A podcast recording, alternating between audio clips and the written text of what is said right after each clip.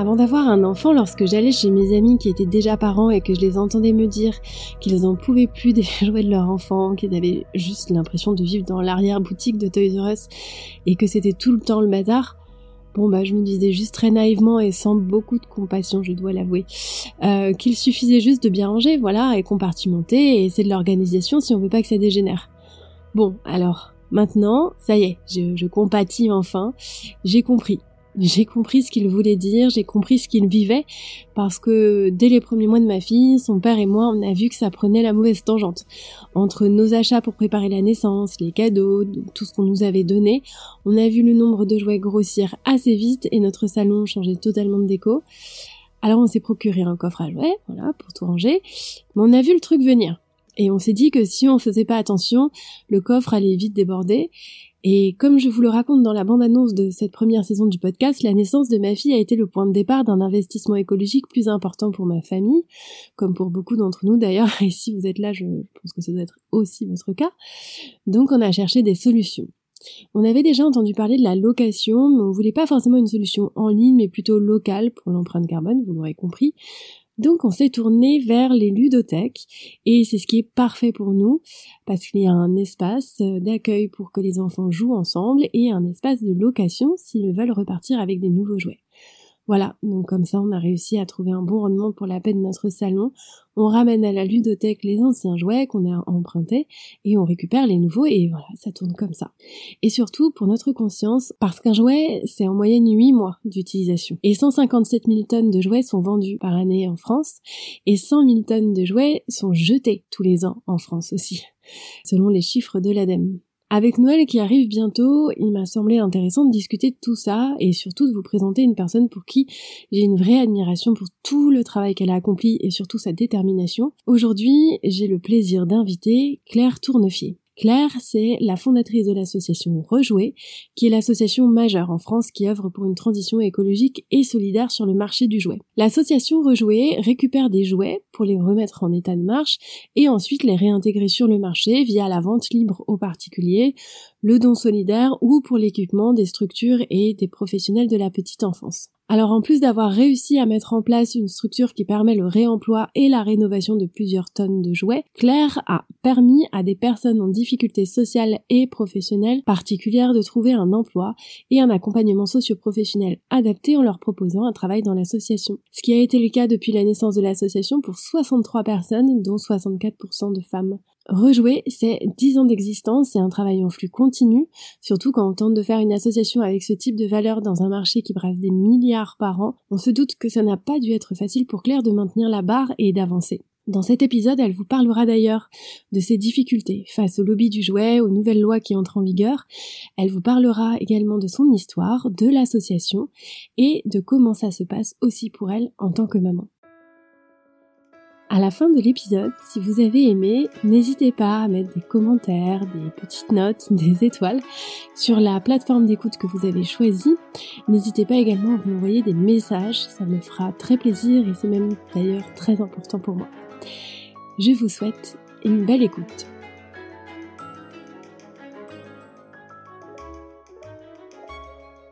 Bienvenue sur Climatic Park, un podcast qui traite de sujets autour de la parentalité, de l'écologie et qui a pour vocation de donner des réponses à la question que nous sommes beaucoup à nous poser, comment être parent en plein changement climatique?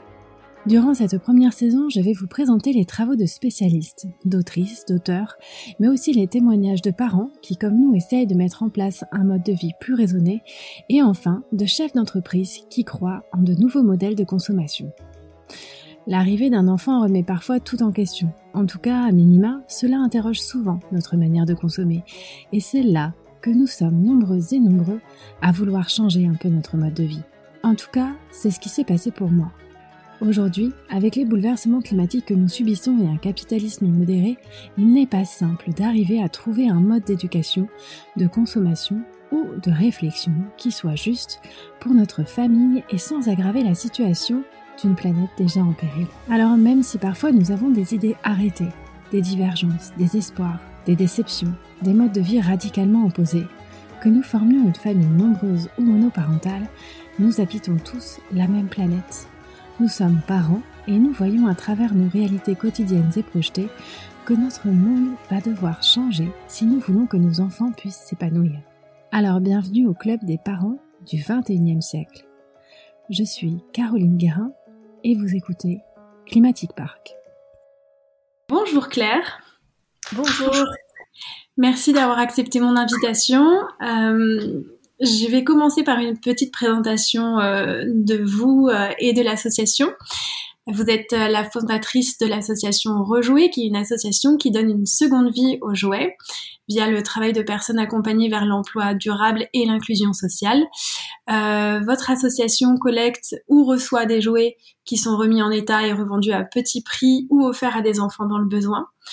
Sur le site internet de l'association, on peut consulter certains chiffres. Euh, rejouer ses 10 ans d'existence, 66 000 jouets rénovés, 63 personnes accompagnées dans le réemploi, dont 64% de femmes, et euh, ce sont aussi 9 300 enfants qui ont bénéficié de dons de jouets de la part de l'association dans le cadre d'opérations de solidarité. Voilà. Euh, Est-ce que vous pourriez nous expliquer un peu plus en détail votre parcours et surtout quel a été le déclic pour créer l'association Rejouer? Alors mon, mon, parcours, je, je viens d'un milieu qui n'est pas du tout du jouet ni de l'insertion, mais plutôt du monde de, la communication, du marketing. Et euh, j'ai fondé Rejouer parce que j'ai été face à la surconsommation de jouets en devenant maman euh, et en devenant également bénévole à la Croix-Rouge du 14e arrondissement où il y avait une accumulation de jouets et pas suffisamment de bénévoles pour les remettre en l'état.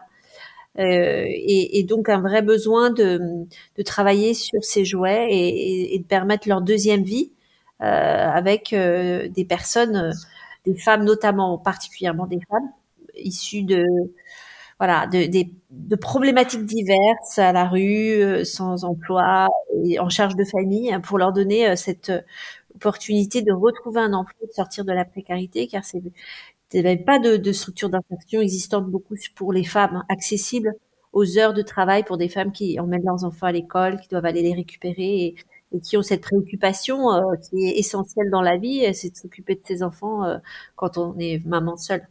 Donc euh, voilà euh, ce qui m'a guidée dans la, la création de, de l'activité.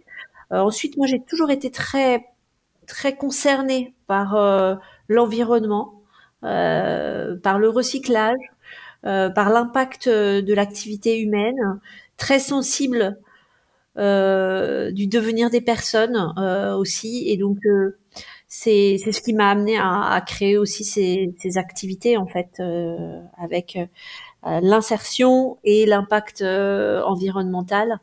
Euh, et que ces personnes, ces femmes en soient les ambassadrices, je trouve que c'est donner un rôle aussi à des personnes qui souvent n'en ont plus. Et c'est un, un, un, rôle qui est reconnu de l'extérieur, qui est reconnu par les enfants, les parents. Et c'est, ça apporte énormément de choses positives pour, pour ces personnes qu'on accompagne. Et elles en voient le retour direct euh, de, de, de, leur travail, de leur implication.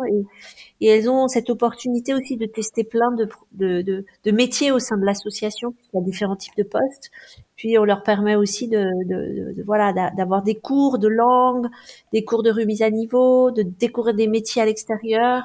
C'est leur donner une chance euh, d'aller vers ce vers quoi elles sont faites et euh, pas de les engager dans une voie euh, qui, qui n'est pas la leur, où ils n'auront pas les capacités, mais vraiment choisir son, son destin, son autonomie, euh, ça pour moi c'est, très important. Je l'ai fait euh, aussi dans une optique d'équipe, euh, il y a dix ans, je l'avais fondé, on était peu nombreux. Maintenant, on est quand même une équipe de plus de 25 personnes et, et voilà permanent. Et euh, on accompagne 65 personnes, notamment des femmes principalement, vers le retour à l'emploi. D'accord. Et, euh, et, au niveau de l'association, est-ce que euh, dans le, est-ce que vous pouvez nous en dire plus dans son fonctionnement par rapport à la récupération euh, des jouets, à la revalorisation, à la remise sur le marché? Alors les, les, les, jouets sont collectés dans les entreprises qui sont extrêmement partantes pour euh, contribuer à cette action sociale et environnementale et qui mobilisent leurs salariés à travers cette action et qui viennent aussi faire des team building, qui viennent euh, euh, découvrir l'activité de l'économie circulaire auprès des salariés en insertion qui deviennent tuteurs, donc il y a une inversion des rôles, donc collecte dans les entreprises, auprès des distributeurs, les, les citoyens nous les apportent directement à l'atelier ou dans nos boutiques à Paris et à Villejuif. Euh, on fait aussi dans les écoles, les crèches, euh, toutes les structures qui ont envie de développer des collectes. On va on va faire avec ces, ces structures des collectes en expliquant aussi pourquoi on fait ces collectes. Euh, c'est pas simplement euh, euh, une notion de pas jeter, mais c'est aussi le développement de l'action sociale, de contribution à l'emploi local. Euh, et, et, aussi c'est moyen de sensibiliser les enfants à ne pas à ne pas jeter euh, et à prendre soin de leurs objets, de ces jouets qui leur sont chers et se dire qu'ils vont être réutilisés, c'est c'est aussi positif pour eux euh, dans, dans la suite de, de l'aventure de ces de ces objets qu'ils aiment beaucoup et dont, parfois ils ont du mal à se défaire. Oui, c'était une question que je voulais aborder. En fait, les enfants, effectivement, sont très attachés euh, aux jouets. C'est très émotionnel, en fait, pour eux. Ça vient vraiment tirer cette corde très sensible. Et, c'est vraiment une euh, l'occasion en fait de, travailler sur euh, l'idée de propriété euh, aussi pour eux dès le plus jeune âge et aussi vis-à-vis des parents finalement. Tout à fait. C'est à la fois la propriété, mais aussi de se dire bon, bah j'en ai beaucoup. Est-ce que j'en ai besoin d'autant? Je vais peut-être faire un choix. les parents peuvent peut-être faire des choix pour leurs enfants de ce qui est très désirable pour eux, ce qui qu'ils imaginent être euh, le jouet dont ils rêvent depuis quelques quelques mois, quelques années, plutôt d'avoir une multiplicité de jouets. Dont finalement ils vont jouer très peu avec chacun et, et donc euh, et puis d'apprendre aux enfants que oui effectivement bah, ces jouets comment ils sont faits en fait à base de quels matériaux?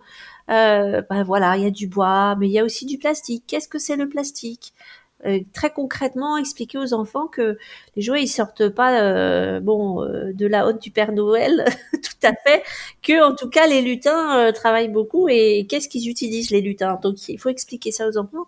Parce que en, ayant cette connaissance des matériaux bah, on peut expliquer aussi que bah, certains matériaux peuvent retourner à la nature et d'autres pas du tout.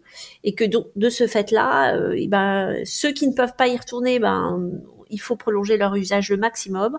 Et puis essayer euh, d'en faire autre chose et ça c'est pas de leur ressort.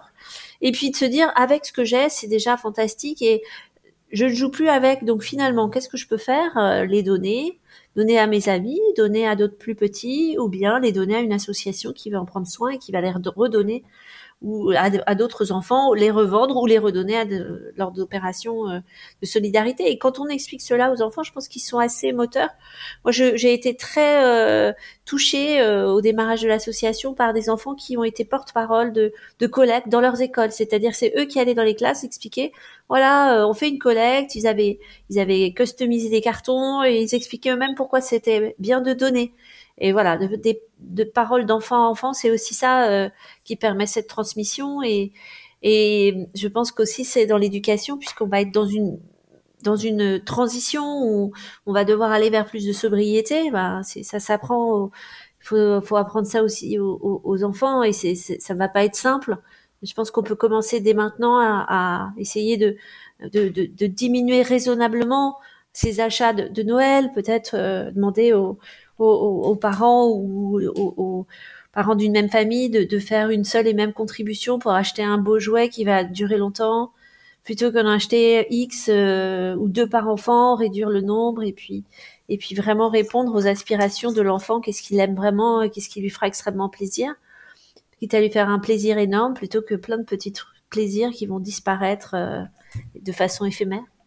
Oui, parce que là, effectivement, on arrive à la période de Noël. Pour l'association, c'est une période particulière ou ça change? Ça se passe comment? Euh, c'est une période très dense pour euh, pour notre association, hein.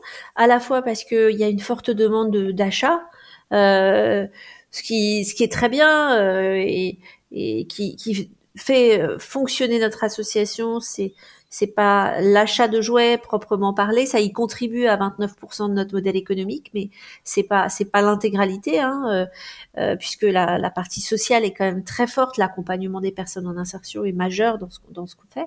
Euh, mais oui, c'est aussi une période où une période où les, les citoyens ont envie d'être plus solidaires et ont conscience que bah y a, à Noël il y a il y a, y a, beaucoup de personnes qui n'ont pas forcément les, les mêmes, euh, ont pas forcément de cadeaux, n'ont pas, les enfants pas forcément de jouets. Et donc, euh, il y a un, élan de solidarité, ce qui amène les entreprises à organiser des collectes. Et, donc, du coup, c'est aussi un événement pour nous d'augmentation du nombre de, de, de, jouets qui sont donnés euh, et de collectes à, à, à, aller chercher euh, dans les, dans les points de collecte.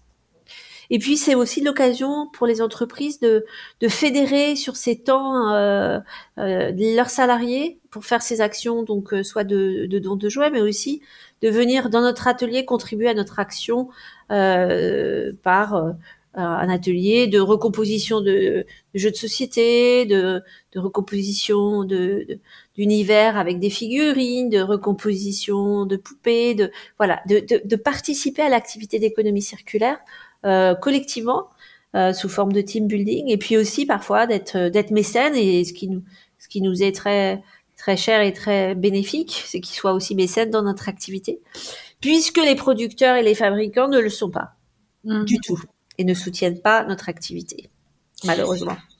Oui. Euh, Est-ce que vous pourriez nous rappeler le nombre de tonnes de jouets en fait que vous récupérez euh, chaque année euh, pour expliquer un peu peut-être en volume ce que ça peut représenter? Oui. Alors globalement, l'ADEME indique qu'en France, il y a 100 000 tonnes de jouets qui sont jetés par an. 100 000 tonnes, c'est à peu près difficile de se représenter le, le, le volume, mais c'est à peu près 10 tours Eiffel, le poids de 10 tours Eiffel jetés à la poubelle chaque année.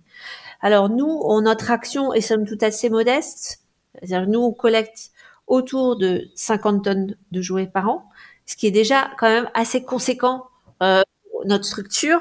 Euh, et donc, on est dans un atelier qui fait 2000 mètres carrés, un petit peu plus. Euh, en Ile-de-France, vous êtes? Voilà, en Ile-de-France, à Vitry-sur-Seine.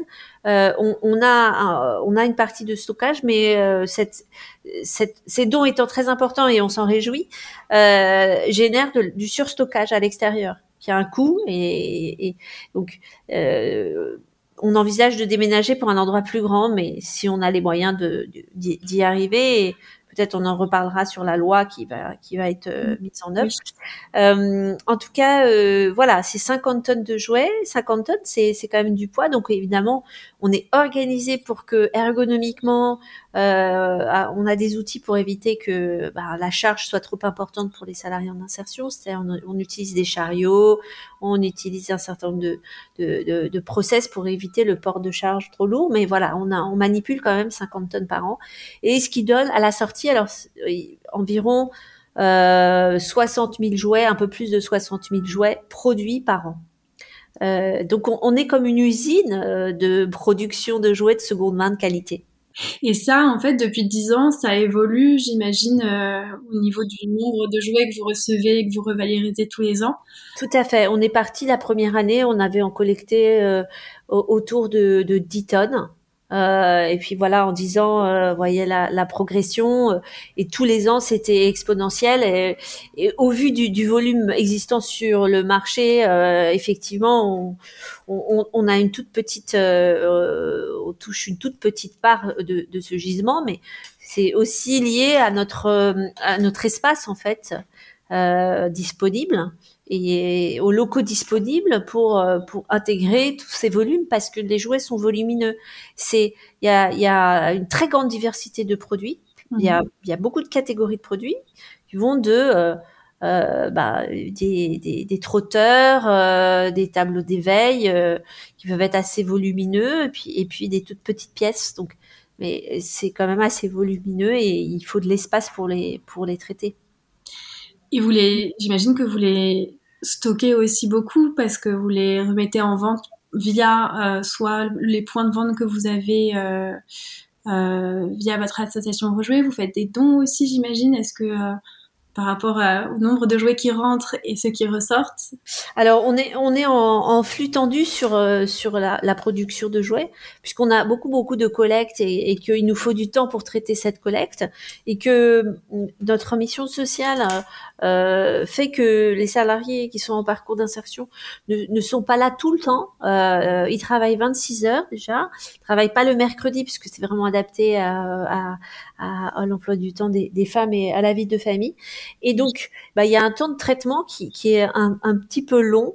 Euh, et mais mais qui est nécessaire euh, pour pour faire ce travail. Ensuite, pourquoi il est plus long? Parce que on a on a un certain nombre de process euh, pour pour faciliter la qualité. C'est-à-dire qu'on va trier avec euh, avec des critères qui sont le marquage CE, la, la, la, la solidité du jouet, la complétude, et puis on, on va aussi on, on, trie par catégorie ce qu'on jette on va trier ensemble, par exemple, tout ce qui est carton, on va trier tout ce qui est euh, jouet électrique, électronique, en enlevant les piles euh, pour, pour que ça parte au, au, recyclage. Et puis après, on trie par catégorie de jouets euh, pour que ça passe à la valorisation. Et la valorisation, alors la, la, valorisation du nettoyage mécanique en machine pour tout ce qui est textile, et puis à la main pour toutes les autres catégories avec des produits écologiques euh, pour, euh, pour parce que voilà pour le bénéfice des enfants. Et puis ensuite, on a vraiment cette question de qualité, donc on va tout vérifier on a un contrôle qualité, vérifier qu'il est bien complet, bien propre, bien réassemblé. Et ben après, le, effectivement, on prépare des commandes, soit pour nos deux magasins qui sont un Paris et un Villejuif, ou pour nos magasins intérieurs, qui, qui est euh, le magasin qui est dédié aux professionnels de l'enfance, euh, que sont les crèches, les centres de loisirs, les assistantes maternelles, euh, les ludothèques, euh, qui sont des professionnels qui sont très très contents de pouvoir acheter des, jouets d'occasion, pas forcément toujours complets, c'est-à-dire ils peuvent acheter aussi des pièces détachées, ils peuvent acheter des, éléments pour compléter des jouets qu'ils ont déjà. Et cette, cette boutique marche de mieux en mieux et on va être amené à développer aussi ce retour de, de l'achat collectif parce que pour nous c'est aussi intéressant et bénéfique que ces jouets ils soient réutilisés par plusieurs enfants. Et plutôt que par les particuliers, on est très content que les particuliers nous en achètent, mais les professionnels de l'enfance, ils font un choix aussi un peu différenciant parce qu'ils connaissent les produits, connaissent les bénéfices pour les enfants de ces produits. Donc ils ont un choix qui, qui est un différent et qui est, qui est complémentaire des, des particuliers. La durée moyenne d'utilisation d'un jouet par enfant, c'est à peu près combien de temps? C'est huit mois. Ouais. Huit mois, c'est très court. C'est très court parce que euh, aussi, ben, la, voilà, la créativité humaine n'est pas forcément au service de l'environnement. Hein. Donc, euh, on, on, a créé, euh, il y, a, y, a, beaucoup de création dans le jouet. C'est des, c'est des, des, phénomènes de mode. Il y a des jouets de mode qui passent, et puis il y a un petit peu des intemporels, et puis et, voilà. Et donc, il y a beaucoup de de jouets qui sont liés à des licences, euh, liés à des films, à des dessins animés et, et qui passent, euh, voilà, qui passent de mode et qui et puis et puis il y a, y a cette euh, il y a cette voilà cette surconsommation qui est en fait un peu dès j'allais dire dès, quasiment dès la naissance ou dès le premier âge et c'est c'est les parents qui sont qui sont invités dans cette consommation, malheureusement, euh, euh, dans, dans, un esprit de vouloir euh, vraiment faire plaisir à ses enfants et euh, avoir vouloir le mieux pour eux. Et, et puis il y a, y a tout le, il y a quand même aussi ce qui surgit, c'est aussi son enfance quand euh, voilà, on achète euh, parfois des jouets pour aussi se faire plaisir, soyons clairs.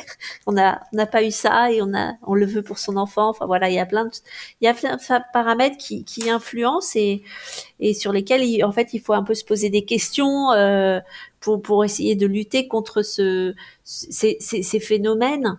Euh, qui sont aussi dans nos, qui concernent aussi d'autres produits de consommation, hein, mais euh, voilà, qui sont qui sont, je pense, euh, un rôle affectif. Quand on achète un jouet, il y a de l'affect forcément qui est porté aussi. Donc euh, mm. voilà, essayer de se dire. Alors il y a, je sais pas si vous connaissez, il y a la méthode bisou. non. La, méthode bisou, c'est c'est des questions à se poser avant un achat. Alors B, c'est comme le c'est besoin, comme le besoin. Est-ce qu'on a vraiment besoin Est-ce que ça répond à un vrai besoin? On peut se le poser pour pour l'enfant. Est-ce que c'est un besoin de de découverte, d'éveil, de de, motricité fine? Voilà, on peut, se poser ces questions. Est-ce que I comme immédiat Est-ce que je peut attendre avant d'acheter ce, ce, produit, ce jouet? Est-ce que c'est tout de suite là maintenant qu'il faut l'acheter ou est-ce qu'on peut attendre un petit peu et donc y réfléchir? Est-ce comme euh, semblable? Est-ce que j'en ai pas déjà euh, J'ai pas déjà un jouet qui a la même fonction et qui va avoir le même bénéfice pour l'enfant et du coup c'est pas la peine d'avoir euh, x fois le même hochet qui va faire des bruits différents mais c'est la même fonction, ça apporte la même chose. Donc et puis donc eau comme origine et c'est là où tous les questionnements viennent de où est fabriqué le produit, euh, d'où il vient et en quelles conditions il a été fabriqué. Il y a quand même aussi dans, dans le jouet des marques responsables euh, avec avec des labels de voilà euh, de responsabilité. Il y, en, a de plus en plus. Il y a, des sites aussi d'achat plus responsables sur les jouets. Donc ça c'est aussi de se poser la question d'où il vient et par qui il est il est il est euh, il est vendu. Et puis utile. Alors euh, utile, bah oui voilà. Est-ce que il est utile vraiment pour l'enfant ou c'est il, va être juste un accessoire voilà, qui va durer cinq minutes, ça va le distraire. En fait, il va même plus peut-être jouer avec l'emballage que euh, avec l'objet lui-même. Donc cette méthode, je la trouve bien, euh, je la trouve sympa et puis elle a un joli nom euh, affectif. Voilà, bisous.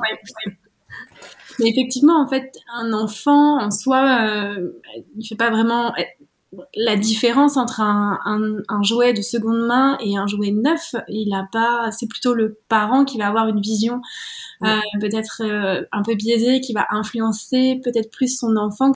Oui, alors après ça dépend de son âge, parce que plus plus ils grandissent, plus ils ont une quand même, euh, ils ont ils ont des envies qui se manifestent et il faut les écouter quand même sur leurs envies et leur faire plaisir.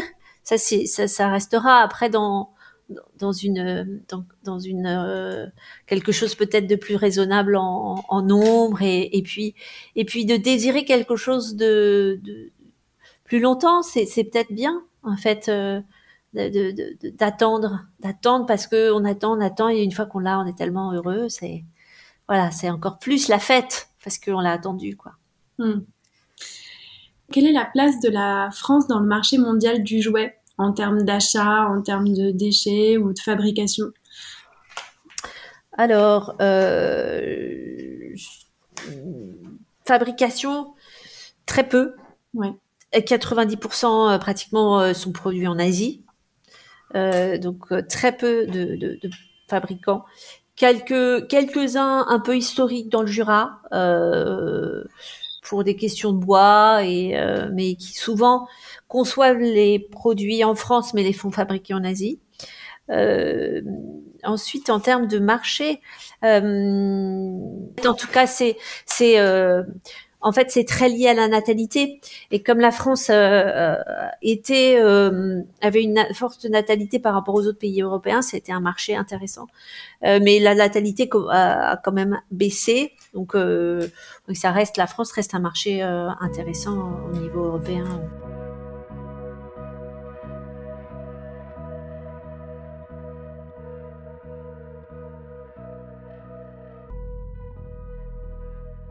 Et justement, en France, là, il y a une, euh, une, une loi qui est passée, la loi euh, AJAC, euh, qui est euh, la loi qui est relative à la lutte contre le, gaspillage et, et, l'économie circulaire, et qui, je crois, depuis janvier 2022, a acté en fait la mise en place d'une filière REP, responsabilité élargie du producteur, pour les fabricants de jouets, si j'ai bien compris. Est-ce que vous, vous pouvez nous, en dire plus à propos de cette loi et qu'est-ce que ça, qu'est-ce que ça permet de changer hein?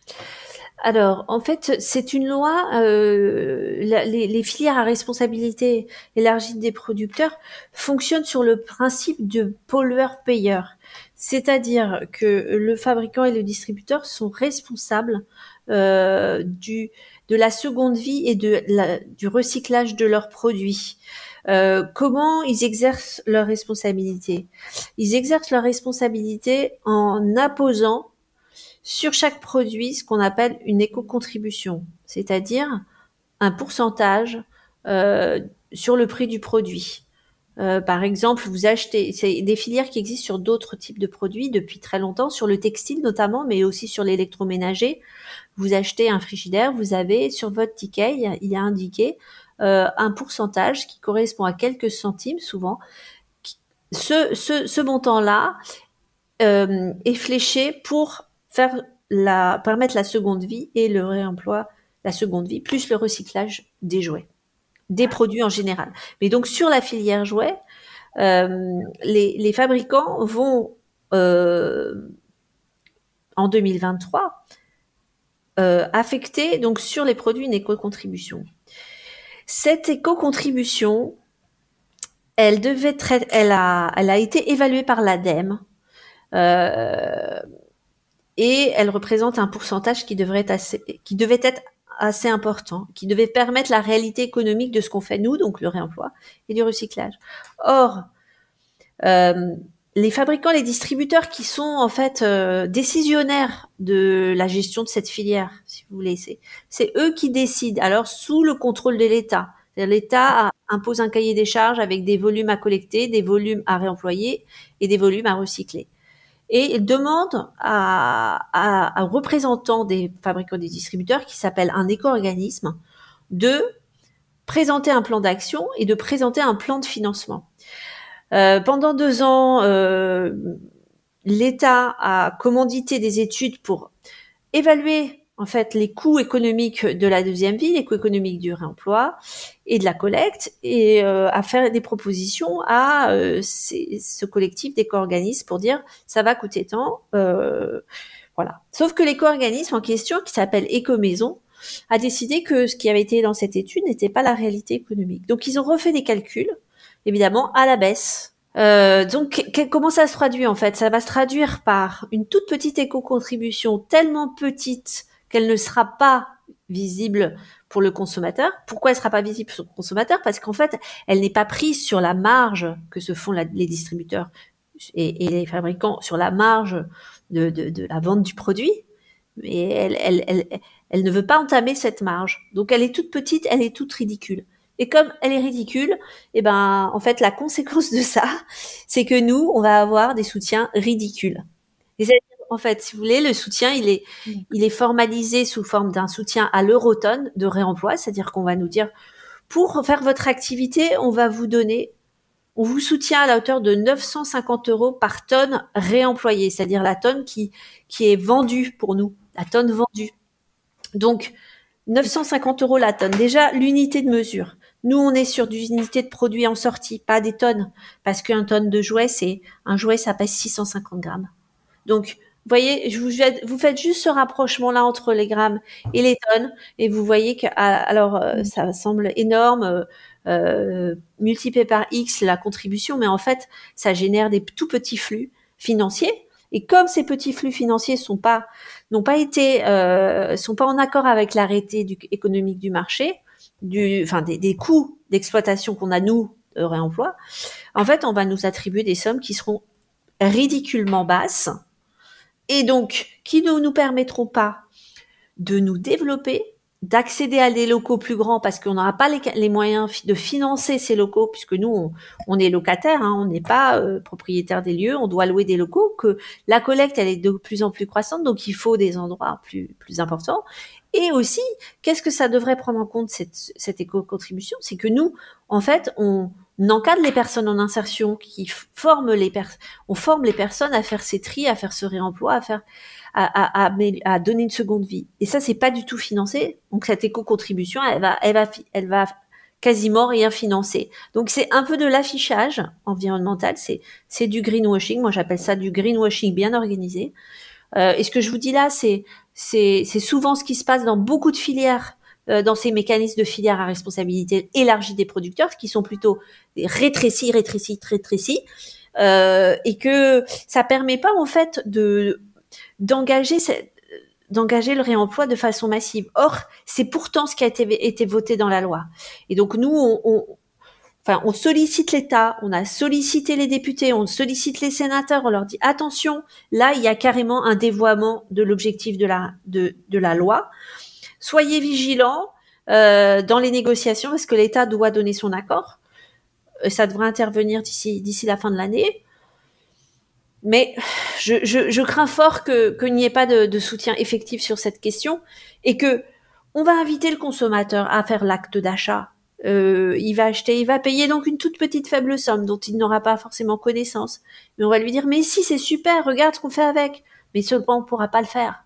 Et que nous, euh, parallèlement, qu'est-ce qui se passe aussi? Pourquoi les, les fabricants distributeurs n'ont pas voulu mettre les moyens à la hauteur de la réalité économique, c'est qu'ils veulent le faire eux-mêmes. Donc, ils veulent faire du réemploi en faisant des opérations de reprise. Donc, de plus en plus, qu'est-ce qui se passe C'est que le distributeur euh, invite les consommateurs à rapporter son produit en magasin, le cote directement sur place et le revend à travers son circuit soit internet, soit sur place et redonne un bon d'achat euh, aux, aux, aux citoyens consommateur pour lui dire bah tu peux racheter chez moi et voilà. Et donc nous ils veulent nous donner parce qu'ils sont mm. gentils, euh, bien évidemment le reste euh, qu'ils ne pourront pas traiter parce qu'évidemment ils vont pas mettre les ressources humaines qu'on a pour faire ce travail. Ils ne vont prendre que les produits à forte valeur ajoutée où il y a très peu de travail à faire dessus et pour, pour, pour, en fait recapter ce marché d'occasion dont ils ont vraiment compris qu'il y avait une potentialité. Et plutôt que de travailler avec nous, et ce que ce, qu'on déplore en fait, euh, ce qu'on déplore vraiment, c'est euh, soyons, on, est, on vit sur la même planète, on sait qu'il va y avoir des réductions, soyons, faisons quelque chose de d'équilibré ensemble, surtout équilibré. Ben non. Donc euh, voilà, c'est c'est assez catastrophique moi, je, je, je suis, je suis vraiment attristée de ça. Pourquoi? Parce que j'y ai beaucoup passé de temps. Depuis dix ans, ça fait presque trois ans que euh, je dialogue avec euh, ces différentes représentations et, et que euh, et que voilà, ça, ça aboutit à si peu. Je, je, je trouve ça, euh, je trouve ça assez lamentable et, et très décourageant euh, et très décourageant en termes de responsabilité. Voilà, moi j'avais plutôt envie d'être dans la collaboration et je vois bien que non, ça sera pas, ça sera pas le cas parce que parce qu'on dérange en fait, euh, on travaille trop bien, on, a des produits de trop bonne qualité, ils ont peur qu'on on, on, on, soit concurrent, mais c'est une fausse peur. Je veux dire, euh, c'est évident qu'on sera jamais à la, hauteur des, produits neufs, euh, mais, on pourrait être partenaire simplement et, être reconnu pour la qualité du travail que l'on fait, que les salariés en insertion font et, et, de la valeur sociale que ça apporte, de la valeur environnementale, et puis qu'il y ait une juste équité du travail, enfin une juste une juste rémunération de ce travail environnemental. Et ce qui est ce qui est impressionnant, c'est que on est énormément soutenu depuis dix ans par beaucoup d'entreprises de services par énormément d'entreprises qui nous aident, qui sont des mécènes, qui viennent faire des team qui nous aident par différents biais, il y a zéro, zéro du secteur de la filière jouet. C'est quand même hallucinant. Il y en a zéro. Il n'y a pas eu, il y a un partenaire, il y a eu quelques partenaires qui au démarrage ont, ont, ont voulu voir ce qu'on faisait et qui s'en ont inspirés pour faire chez eux directement mmh. maintenant. Voilà. Euh, il euh, y, y, en a un seul, franchement, que je, je, vais citer parce que je trouve que son engagement était remarquable et euh, a été très très bien porté. C'est Nature et Découverte. Pendant pendant trois ans, on a fait des collectes chez Nature et Découverte. Ils ont impliqué leurs salariés euh, dans les magasins. Ils ont joué le jeu de, de, de, permettre à nos salariés de découvrir les, la, les fonctions dans les magasins ils ont, ils ont été mécènes, ils ont franchement joué le jeu pendant trois ans et je les en remercie beaucoup. Depuis, voilà. Depuis, on a eu beaucoup de demandes, on a eu beaucoup d'approches, mais quand il s'agit de discuter de l'équité de, la rémunération de, de ce qu'on fait, c'est pas possible. C'est pas possible parce que parce que ces personnes ont ont une vision du, du, du, marché qui, qui, est celle de l'ancien monde, en fait, de, du monde euh, ou de le monde économique classique euh, avec des marges x4, quoi. On peut pas, euh, on peut pas répondre à, à, à cela. C'est pas, c'est pas notre objet. Nous, on juste, on, on, on, est là pour équilibrer notre fonctionnement. On n'est pas là pour faire des bénéfices. Vraiment, c'est la compréhension de notre modèle qui ne veulent pas voir et ils ne veulent pas porter finalement leur leur part dans, dans, dans ce dispositif. et ça, c'est quand même très inquiétant vis-à-vis des enfants et vis-à-vis de la suite. Je trouve. Oui, et puis surtout que, enfin, il y a quelque chose qui est juste d'une évidence, c'est que euh, tous les jouets en fait sont euh, produits, sont pas recyclables en fait. Euh, c'est destiné à être enfoui. Quand vous vous rappeliez le, le, nombre de, de tonnes de jouets qui sont jetés par an, je crois qu'à un moment vous disiez que c'était presque un jouet toutes les toutes les secondes. Il me semblait que j'avais vu ça dans, dans un, un, de vos entretiens au niveau euh, des euh, collectivités, au niveau des politiques, personne n'entend euh, ce message. Si, ils, ils, entendent maintenant, ils, ils, ont, ils ont, ils ont des engagements qui sont, qui, qui sont pas à la hauteur des enjeux et, et ils, ils, laissent, ils laissent le poids, je pense, des lobbies interférés. Hein. C'est, c'est clairement moi ce que je, je, je constate malheureusement c'est que et nous en, termes économiques euh, on n'a pas un grand poids on a un poids euh, d'impact social environnemental euh, mais face à des, des, des lobbies euh, qui sont très très présents dans les différents ministères on n'a aucune on n'a aucun poids et euh, c'est très très très déséquilibré. Alors on en parle, euh, moi je remonte très régulièrement cette information, euh, mais voilà, il y a, y a, un cahier des charges qui a été euh, qui a été fait par l'État et qui est relativement trop large et qui ne, ne permet pas de, de, de, de de, de, plutôt cadrer euh, l'action des euh, de ces éco-organismes qui, qui sont déjà euh, depuis beaucoup d'années euh, remis en question sur la filière textile, sur, sur d'autres filières. Il y a, il y a déjà eu des des des des, des dysfonctionnements. mais c'est comme si on n'apprenait pas de, de, de, cela et que, que finalement, ben, on continue à, à, privilégier le, recyclage, donc sur notre filière n'existera pas, ou dont il faudra énormément de moyens pour, pour arriver à, à, à faire quelque chose. Mais voilà, on, on, laisse un peu aller. Enfin, on se dit qu'on a le temps en fait, si vous voulez. C'est ça aussi. C'est on se dit ah ben dans trois ans on va se revoir. Faut bien commencer par quelque chose. Mais en fait, nous on a déjà les solutions. Pourquoi attendre trois ans? Pourquoi on n'a pas le temps d'attendre? On n'a plus le temps d'attendre. Voilà. Non, mais c'est comme si, pour eux, pour Éco-Maison, c'est comme si on n'existait pas. Ils ne veulent pas qu'on existe. Ils ne veulent pas reconnaître notre activité. Ils ne veulent pas reconnaître qu'on fait déjà de la collecte et qu'on la fait bien. Ils veulent tout recréer comme si, comme si eux, ils avaient, ils, avaient la connaissance et, et qu'ils ont déjà fait ça sur le mobilier et que, et donc, et puis c'est un accaparement. C'est vraiment ça, hein, c'est un accaparement. Et est-ce que vous avez euh, rencontré peut-être d'autres associations qui sont dans des activités similaires, qu'elles soient en France, peut-être plus petites que la vôtre, ou à l'étranger? Alors en, en, France, on, on a euh, on a fédéré euh, des acteurs, des structures associatives qui font la même chose que nous. On en a, une, on est six dans un réseau qui s'appelle Rejon Solidaire. Il y a des, des, associations qui existaient avant qu'on existe même, qui, une dont une qui est à Strasbourg qui s'appelle Carijou, et puis, on a accompagné certains porteurs euh, qui ont maintenant créé leur association et fonctionnent au sein de ce réseau. Et on va on a accompagné parce qu'on est sollicité par euh, par des porteurs pour accompagner euh, la création de ce type d'activité euh, en France, dans les dans, dans des régions où ça n'existe pas, pour partager nos bonnes pratiques, pour développer cette activité, pour pour aussi donc avoir peut-être plus de poids dans ces discussions justement de de, de, de filières à responsabilité élargie des producteurs. Euh, et puis euh, vraiment s'entraider c'est quelque chose qui, qui, grossit. En tout cas, vous voyez, euh, au-delà de la partie un peu plus politique et des hautes sphères qui ne, ne, bougent pas pour le moment, vous, d'un point de vue citoyen, d'un point de vue parent, vous voyez quand même euh, des gens qui commencent à prendre le sujet euh, à bras le corps et à, et à tenter aussi euh, de nouvelles choses. J'imagine que les parents aussi euh, vous sollicitent peut-être plus ou vous, voyez peut-être plus euh, des parents dans, dans les boutiques.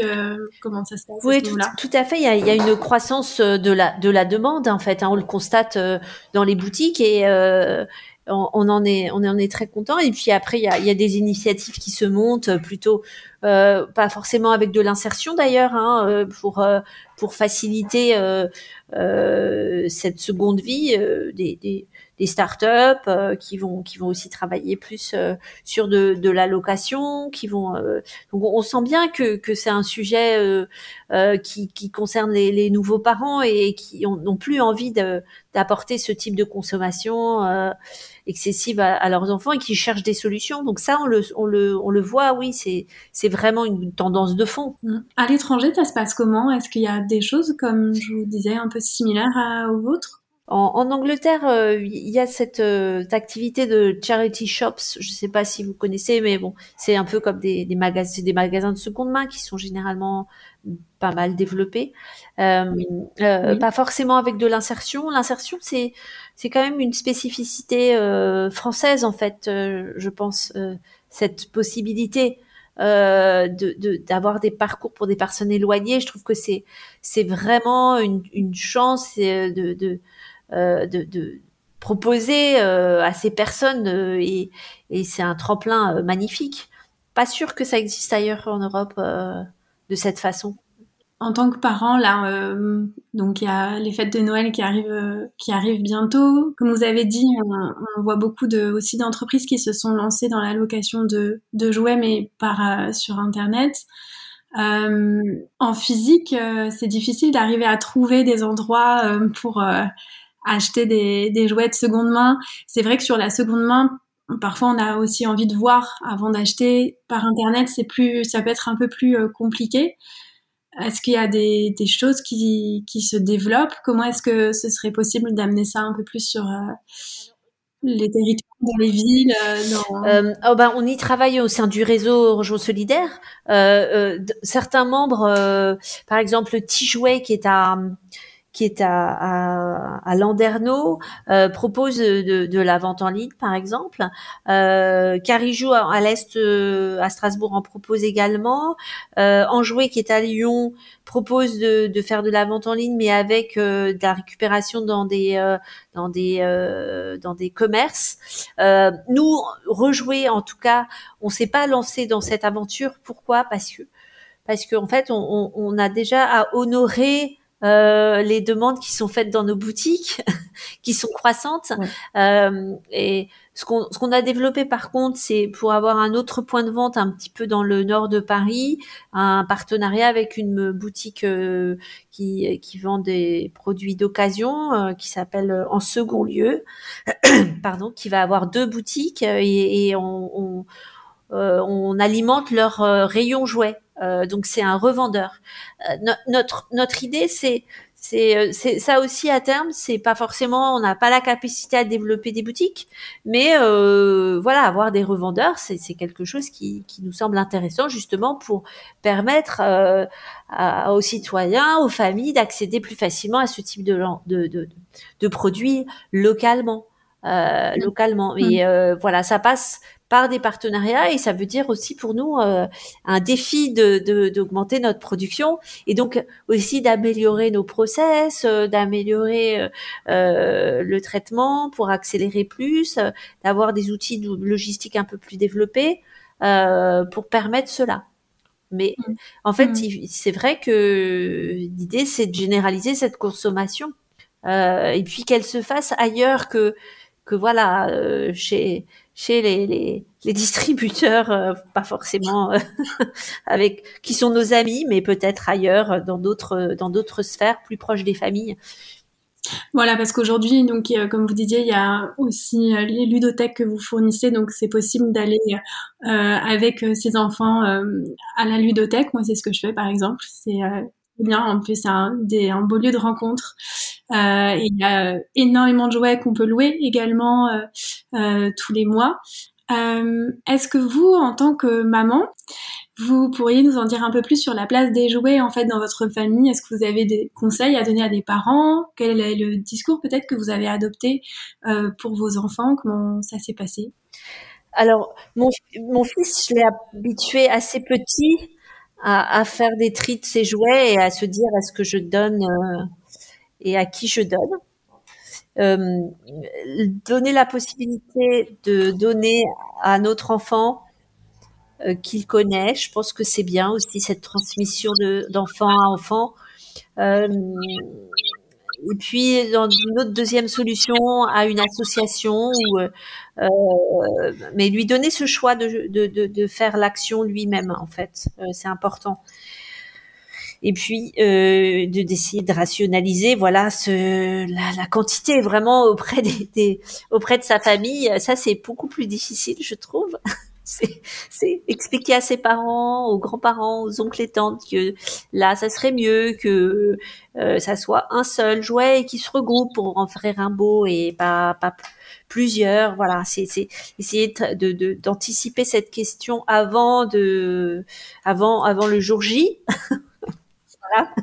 Euh, et puis peut-être de se détacher de l'aspect catalogue, c'est-à-dire euh, je, je ça, moi j'ai des souvenirs de mon fils à l'école, euh, on, il distribuait euh, à l'école maternelle des catalogues pour euh, qu'ils fassent des découpages et qu'ils posent ce qu'ils veulent. Et, et moi, je trouve ça pas finalement, si c'est c'est leur montrer la multiplicité et leur donner envie sur plein de choses. Peut-être que simplement euh, dire bah dessine-moi ce que tu aimerais avoir en fait. Euh, c'est peut-être plus euh, dans la créativité et puis peut-être que ça sera mélangé.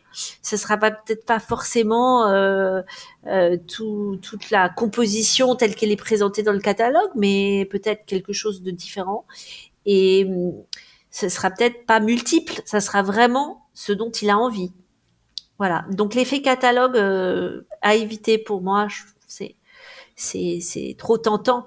Mais c'est aussi ce qui se passe par Internet. Hein. Malheureusement, le catalogue en ligne, c'est c'est très tentant. Donc, essayer de voir comment éviter cet effet catalogue.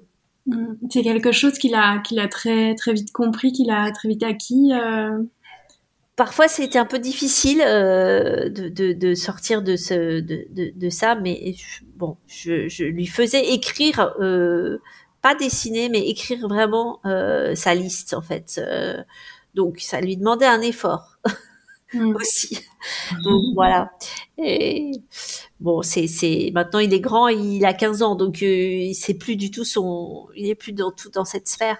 Ça passe très vite aussi cette période en fait. Hein. Euh, maintenant avec tous les objets connectés. Euh, c'est pour ça que c'est court, c'est court, mais on propose tellement de choses que c'est aussi pour les parents quelque chose d'un peu euh, envahissant euh, et peut-être un peu anxiogène d'avoir tout, tout ça euh, comme, comme possibilité. donc c'est revenir à vraiment au goût de l'enfant, à ce qu'il aime. et à ce qu'il souhaite et puis essayer de voilà de combiner ces facteurs pour éviter le, le trop plein.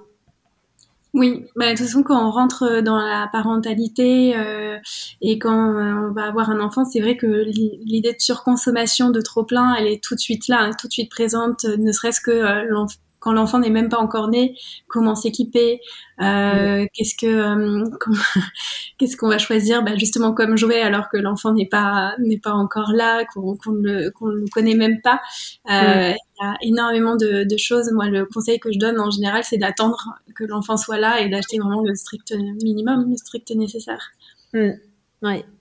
Parce qu'on se rend compte qu'on achète beaucoup en fait.